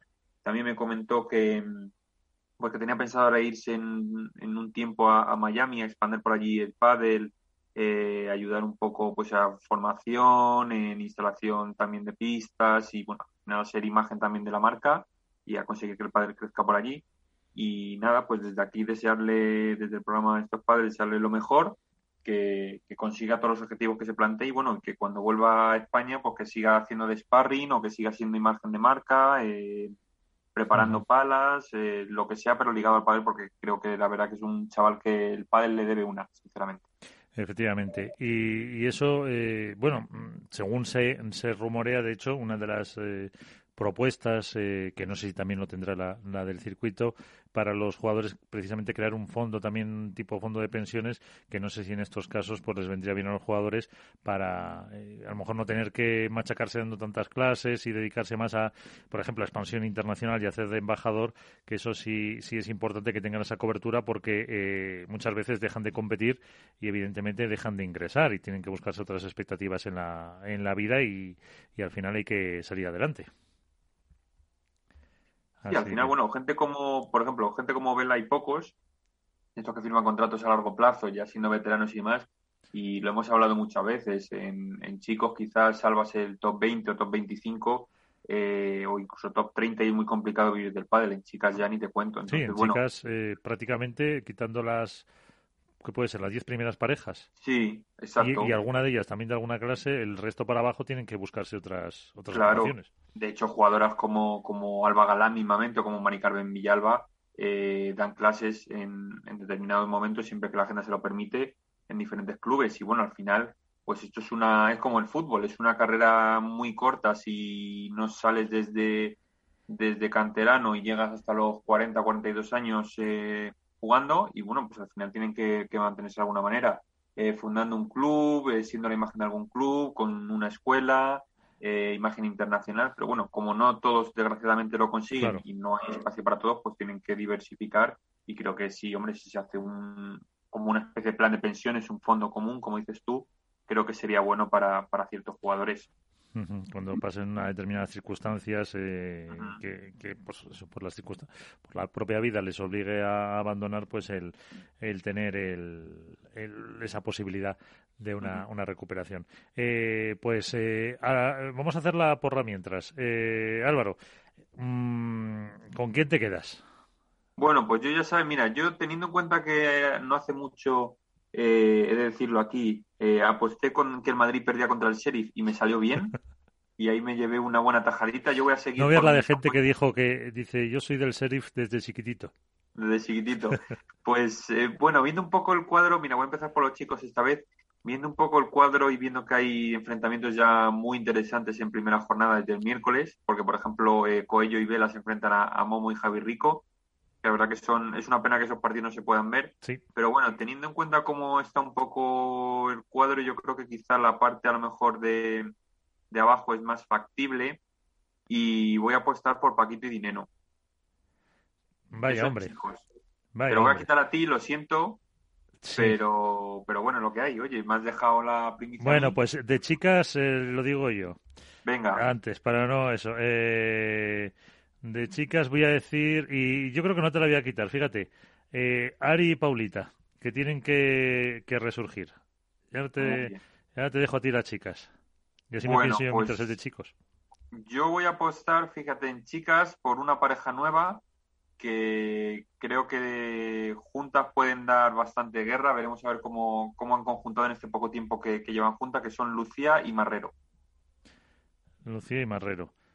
Eh, ya antes me olvidé preguntarle a Bote, ¿no es un perfil eh, para que cambie poco la pareja eh, similar el de... Mm, a ver, vosotros sabéis más, como digo siempre, el de mm, Marrero y... Perdón, el de Lucía y el de Ortega? para que las parejas tampoco van a cambiar demasiado en su, en su mm, juego. No, yo creo que, a ver, Lucía es bastante más pegadora, por ejemplo, que, que Martita Ortega. Eh, creo que controla menos el juego eh, que, Marta, Marta Ortega. La verdad que Marta Ortega ahí es donde se lleva el plus. Y bueno, yo creo que le, va a meter más garra a la pareja, un poco más de, no por decir sangre, pero sí un poco más de, adrenalina. O sea, Lucía al final es una jugadora que si el partido va a favor y, está en, la buena sintonía, eh, se enciende y enciende al público y yo creo que eso motiva mucho más a su pareja. Yo creo que por ahí a Marta Marrero le va a venir bastante bien. El hecho de tener también a una jugadora que le pegue potente a la bola y que no sea solo ella en esa faceta, eh, también le va a descargar quizá un poco de ser la única que, en tareas ofensivas eh, sea la que puntúe. Y por ahí yo creo que le va a venir bien. Es verdad que soy una pareja ya veterana y demás, pero bueno, Lucía al final es, guerrera y, ese plus yo creo que le faltaba a Marta Marrero al lado eh, desde que estuvo quizá a lo mejor con, con no con Paula porque era un poco más eh, eh, altibajo, pero sí quizá con Alejandra. Con Alejandra tenía también una pareja que guerreaba, que hacía muchos puntos y creo que con Lucía es una especie de vuelta a, ese, a esas sensaciones. Pues eh, ahí está tu apuesta con Lucía y Marta Marrero. Y yo en chicos pues voy a poner al gato y, al ratón, a, a, Chingoto y a Juan Tello que yo creo que también se merecen este año eh, un, torneo. Sí es verdad que hubiera apostado por, eh, Paco y, Dineno, ya que también es verdad que Lebron y, Galán lo tenía cogido bote, pero que yo creo que pueden eh, ser incluso la confirmación de la temporada que están haciendo, que no es mala, pero que les está pasando un poco como a, Paquito y a, Dineno, que se han hecho muchas semifinales, han hecho creo que una final, si no me equivoco, dos. Y, se han quedado sin, eh, sin el título, así que vamos a ver, eh, a premiar la estabilidad en este caso de las parejas de chicos, porque las tres son de las que llevan, de las que llevan ya eh, un tiempo. Así que, bueno, con todo esto enseguida recibimos a la, a la siguiente a la siguiente invitada, a ver si eh, ya hablamos un poquito también del Challenger en el que fue en la Plaza de Toros de Albacete, fue. Ahora me, se me ha ido, en la Plaza de Toros de Albacete. Eh, con, eh, como decía Bote también, que mencionaba el triunfo de Javi Garrido y Mike Yanguas en categoría eh, masculina. ¿Y qué pasó en, en, las chicas?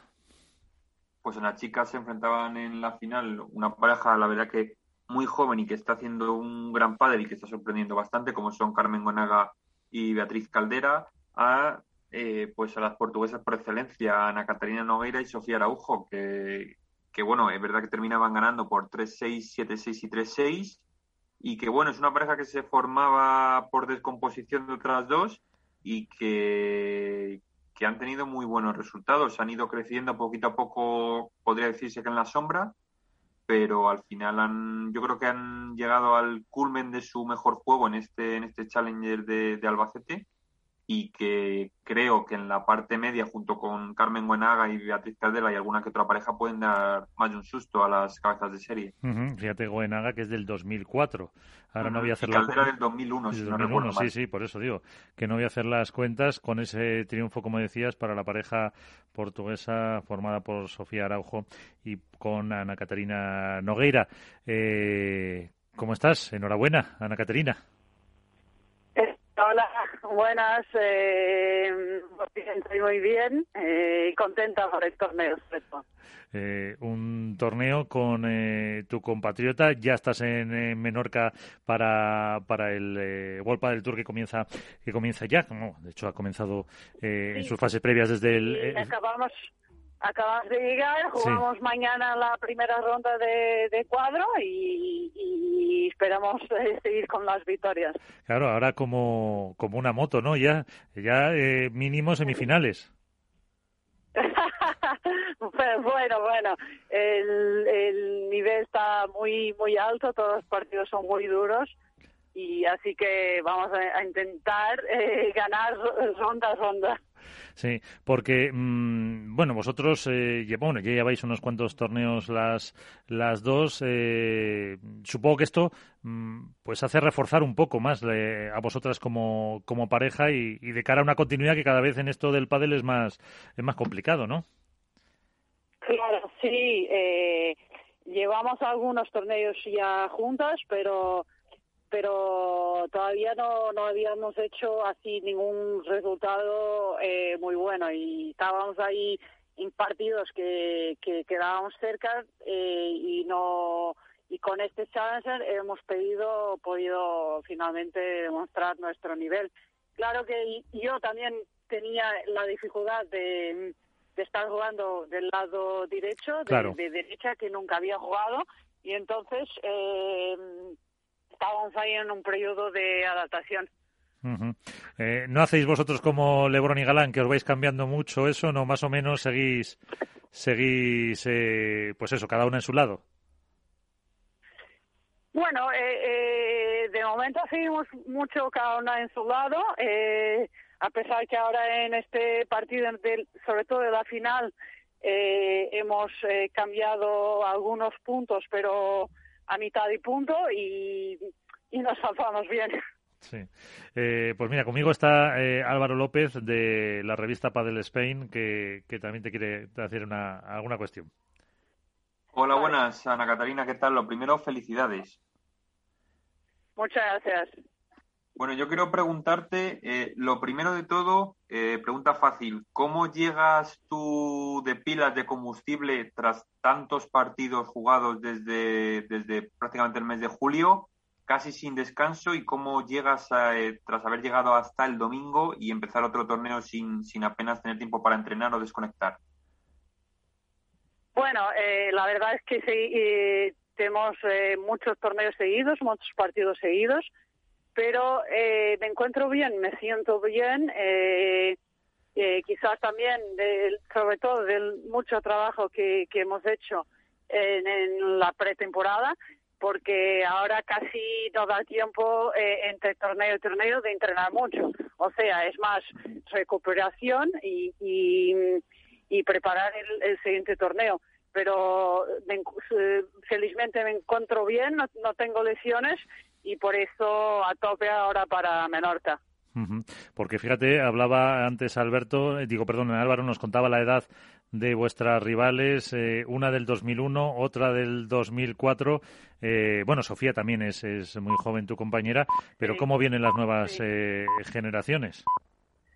Sí, las, las nuevas generaciones vienen muy fuertes, cada día aparecen más, más jóvenes jugadoras jugando muy bien, muy, muy con una calidad muy grande y, bueno eh, hay que hay que estar preparada y si, si quiero seguir aquí en Power Tour hay que prepararse para, para todo eso. Y en eso, como decías, el aspecto físico es muy muy importante con esta eh, carga de, de, partidos que estáis teniendo, pero por otra parte, también eh, a los jugadores eh, os hacía os hacía falta por lo que pasó el año pasado y porque al final, pues también tenéis que vivir de esto.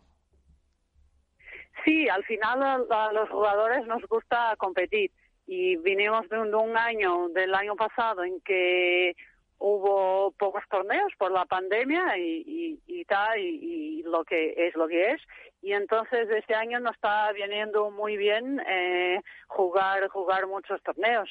Y, creo que el año que viene eh, todavía más. Eh, y eso eh, para, para los jugadores es, es muy bueno. Y el proyecto con, con Sofía, con fíjate este año que eh, siempre hay cambios de parejas, tú has vivido uno evidentemente, yo creo que ha habido muchísimos este año. Em, ¿Tenéis por lo menos intención ahora mismo de, de seguir? Sí, eh, tenemos, eh, todavía no hemos hablado sobre esto, pero tenemos intención eh, de, seguir. Faltan tres torneos para, para de World Power Tour para terminar la, la temporada y, y luego eh, luego decidimos, pero eh, también es, este es un proyecto que empezamos en, hace poco tiempo, en junio, julio, y por eso vamos vamos yendo poco a poco. eh, Álvaro.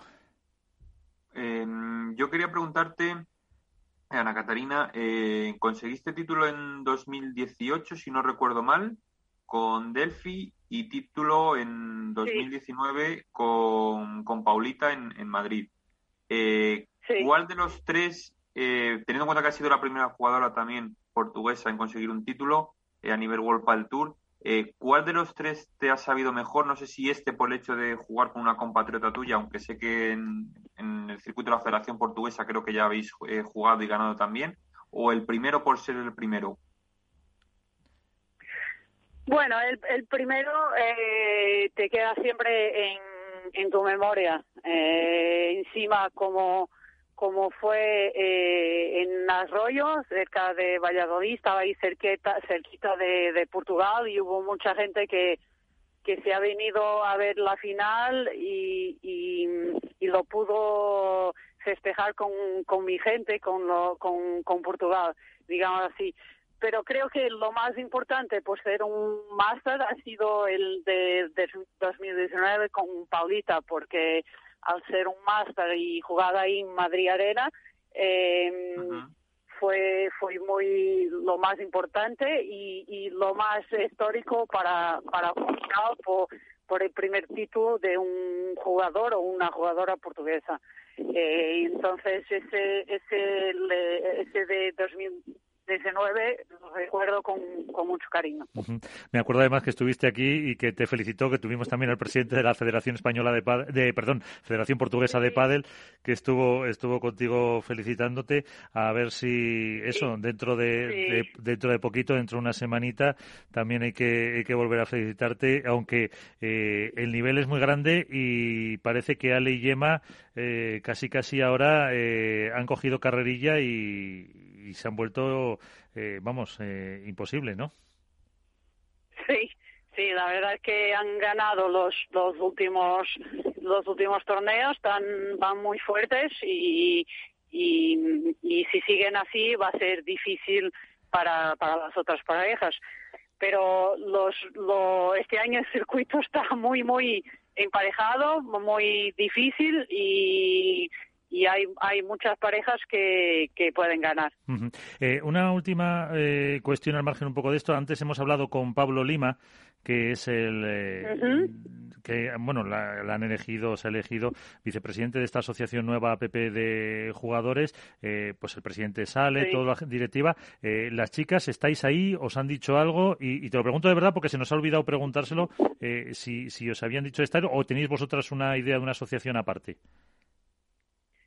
bueno, y eh, nosotros eh, teníamos una, la idea de hacer una, una jugadora, una asociación de jugadoras. Sí. Eh, antes ya existía la UIPA y, estamos tratando de, de volver con, con eso.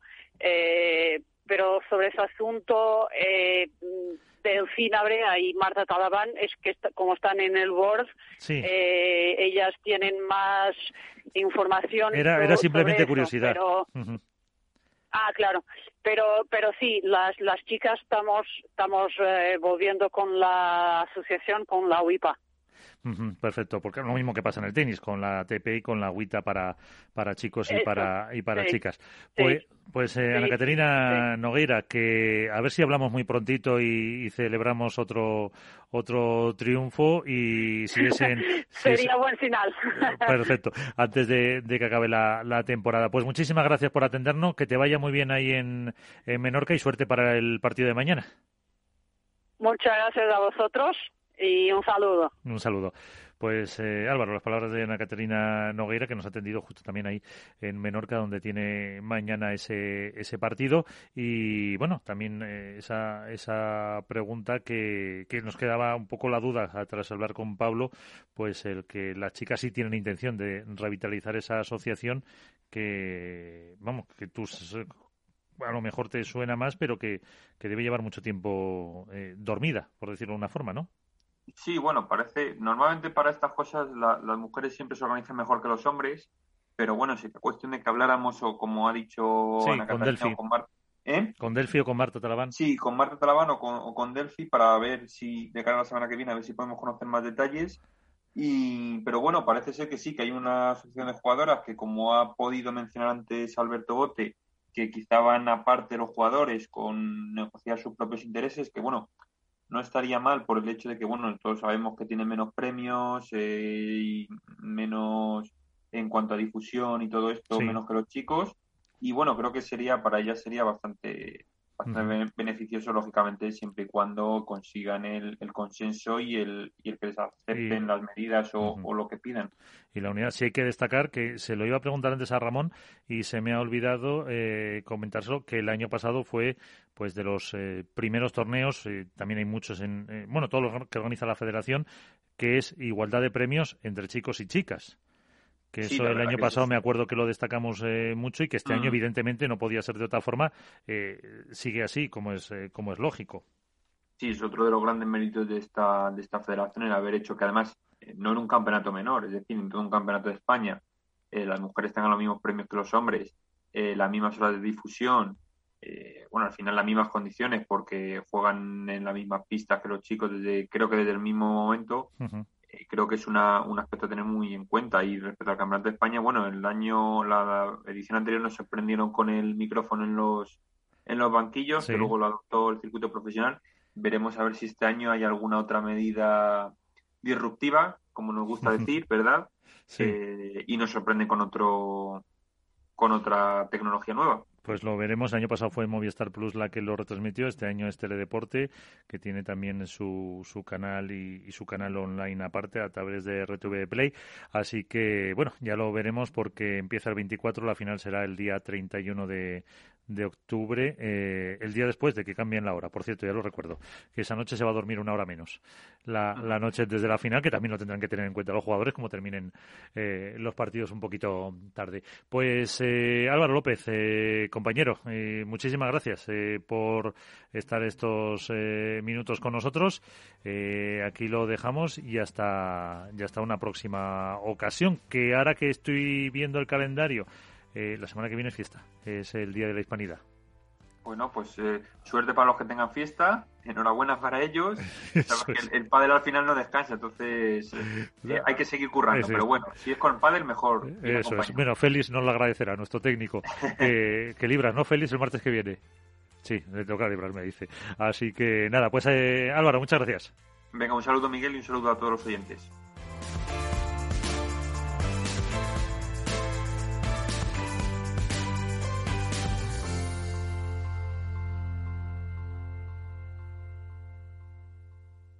Hook Paddle ha patrocinado esta sección. Hook Paddle Time is now. Esto es Paddle.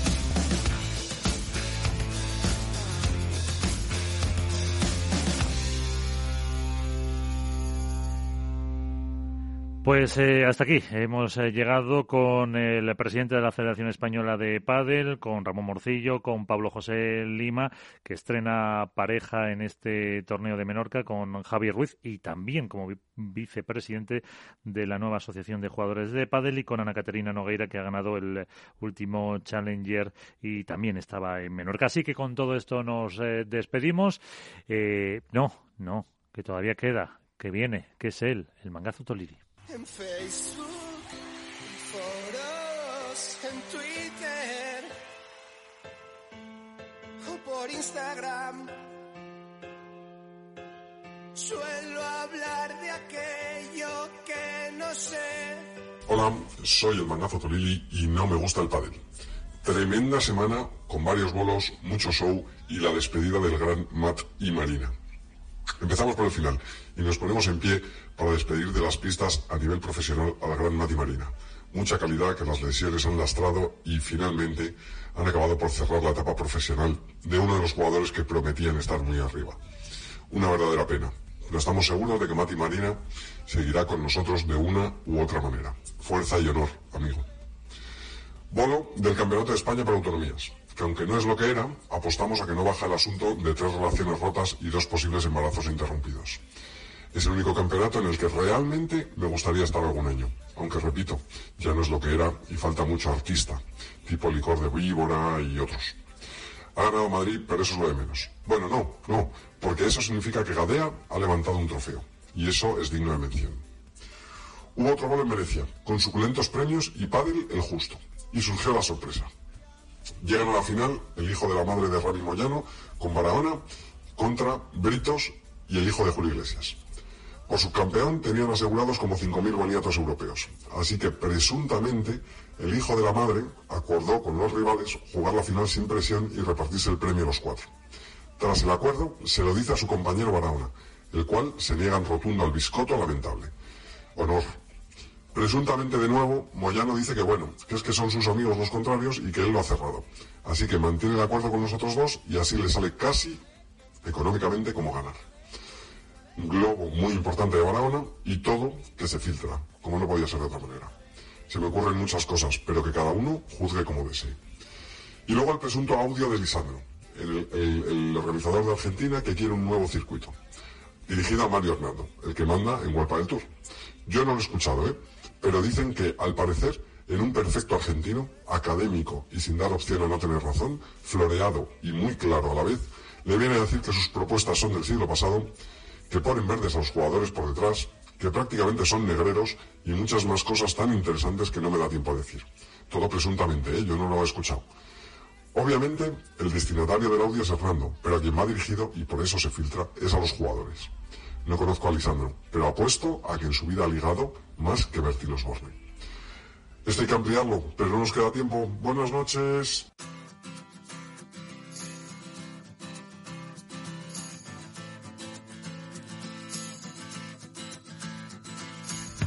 Pues nos vamos, eh, ponemos eh, punto final ya, ahora sí, a esto es Padel de este martes, eh, pues con esa mm, conmemoración, ese aniversario que hemos celebrado con el presidente de la Federación Española de Padel, con Ramón Morcillo, cuando se cumplía pues un año y un mes de su elección como presidente de la Federación Española de Padel, entre otros eh, temas. Así que ponemos punto y final con Félix Franco en la parte técnica. Les dejamos hasta el próximo programa. Adiós.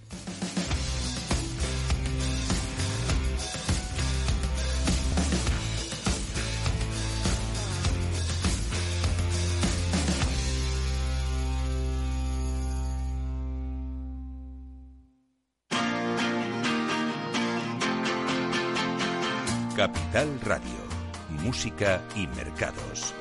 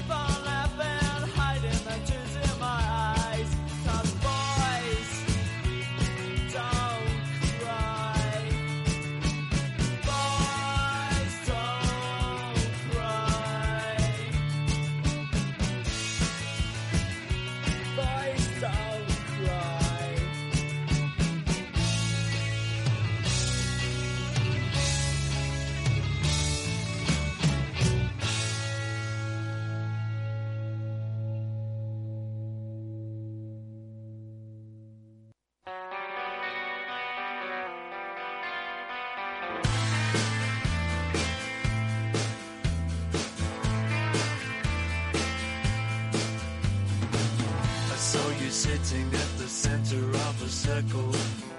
Everybody, everybody wanted something from you. I saw you sitting there. I saw you swaying to the rhythm of the music.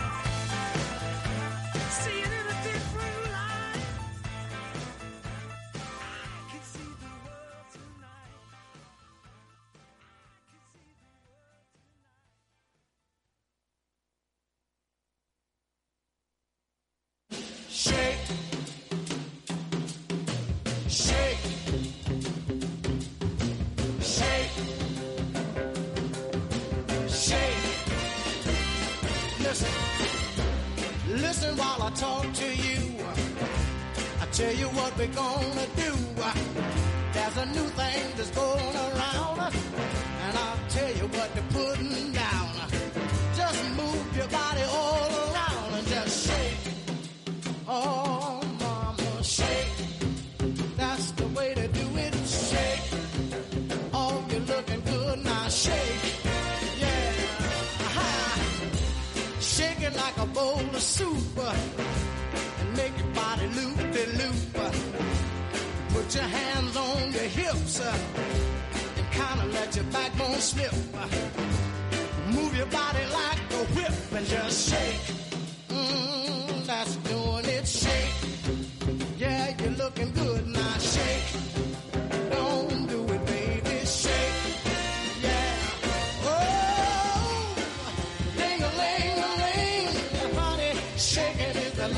thing.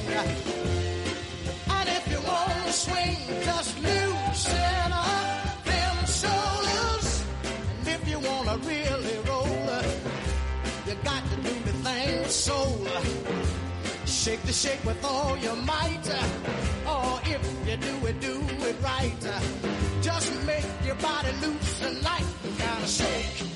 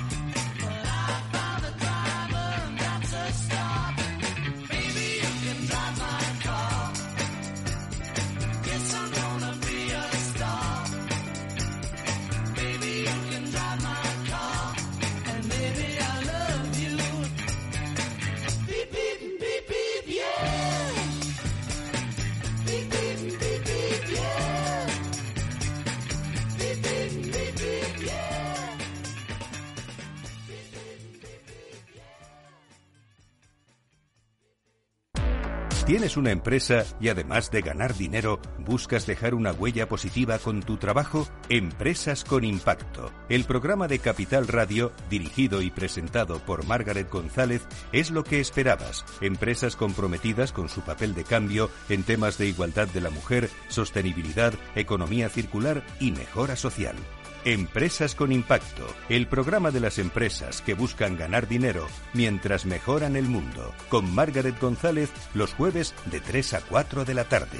¿Te sumas al cambio?